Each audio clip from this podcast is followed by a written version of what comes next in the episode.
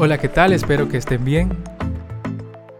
En esta ocasión quiero compartir con ustedes un tema en especial que a nivel mundial se está dando la situación de, del coronavirus. Y es que, como hemos visto en redes sociales, en noticieros, no es nada alentador lo que está pasando en países como Italia, en países como, como España, China, Estados Unidos y lo que se viene para, para América Latina. No es nada bonito, no es nada, es nada alentador. Y estar viendo esas noticias genera una incertidumbre, cierto temor de lo que pueda pasar, de lo que pueda eh, suceder, tanto temas de salud, en temas de financieros. Pero es por eso que yo quiero tocar este tema desde otra perspectiva.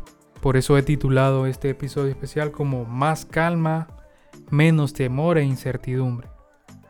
Y es que en estos tiempos difíciles que estamos viviendo, que se han venido, que se vinieron de un abrir y cerrar de ojos. Cada quien corre por salvaguardar y tener lo suficiente para los suyos mientras esta desgracia pasa. Pero ustedes, esto no es nada nuevo. Esto no es que se generó eh, en este año. En tiempos antes de Cristo podíamos escuchar en las, en las lecciones de escuelas dominicales la historia de Moisés, por dar un ejemplo, que Dios fue quien utilizó a Moisés para la liberación de, del pueblo de Israel de la esclavitud de Egipto. Muchas plagas se desataron, muchas enfermedades surgieron. Lo sorprendente de esta historia real, vivida en los tiempos antes de Cristo, es que ninguna de estas plagas, ninguna de estas enfermedades, ninguna de estas pandemias tocó a su pueblo, al pueblo de Israel. Es más, puede parecer algo chistoso, pero el pueblo de Israel tuvo que pasar por esta situación para poder ser liberado de la esclavitud de Egipto. Ahora mismo estamos viviendo tiempos de caos mundial. Ahora mismo en la ciudad donde yo vivo es una situación de incertidumbre donde los negocios están cerrados, escuelas, colegios, universidades no están este, impartiendo clases de manera presencial donde el sistema de salud está casi por colapsar, hay toque de queda absoluto en la ciudad. ¿Y qué decir en el resto del país y el mundo? Incontables son las situaciones difíciles, que lo único que, que se nos viene a la mente es la incertidumbre, es el temor de lo que pueda suceder. Pero yo me imagino a un José en los siete años de las vacas flacas o en los tiempos de crisis, escuchando la voz de Dios que le decía, José, mantén la calma. José, esto solo es algo pasajero.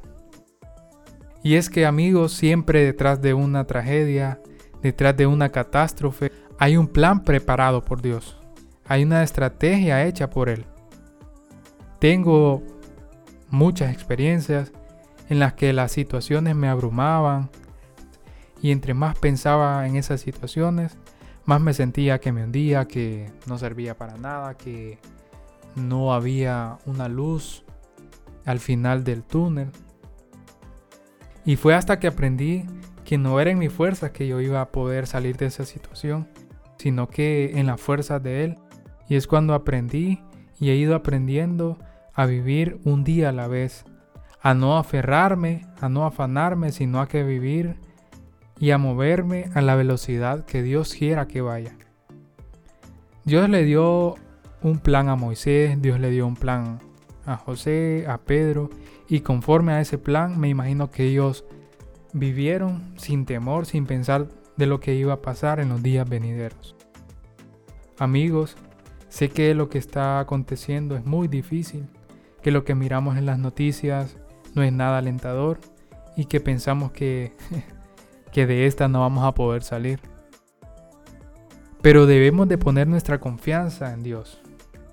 Hay algo que mi mamá siempre me dice, que yo lo he hecho una frase, pero en realidad es un, es un pasaje bíblico en el cual dice que las cosas que nos pasan a los hijos de Dios, siempre ustedes, siempre nos ayudan a bien.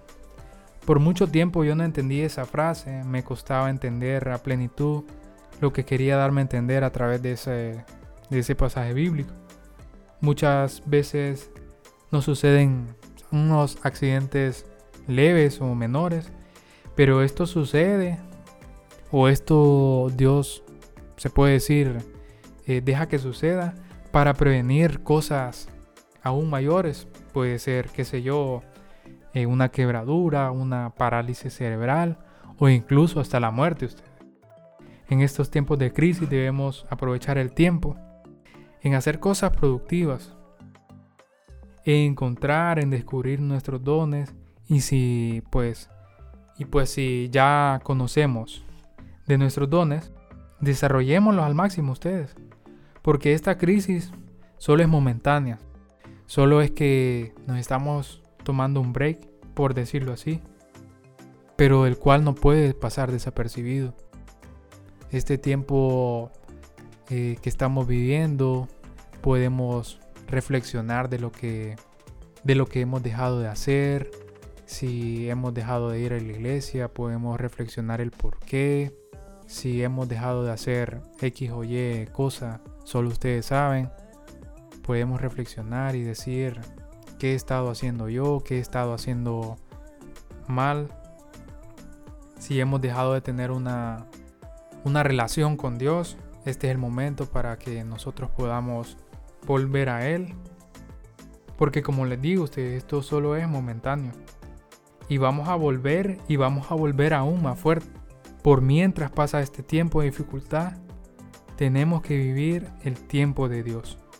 No pongamos la mirada en situaciones terrenales, debemos de poner la mirada en cosas sobrenaturales y creer lo que Dios nos ha prometido.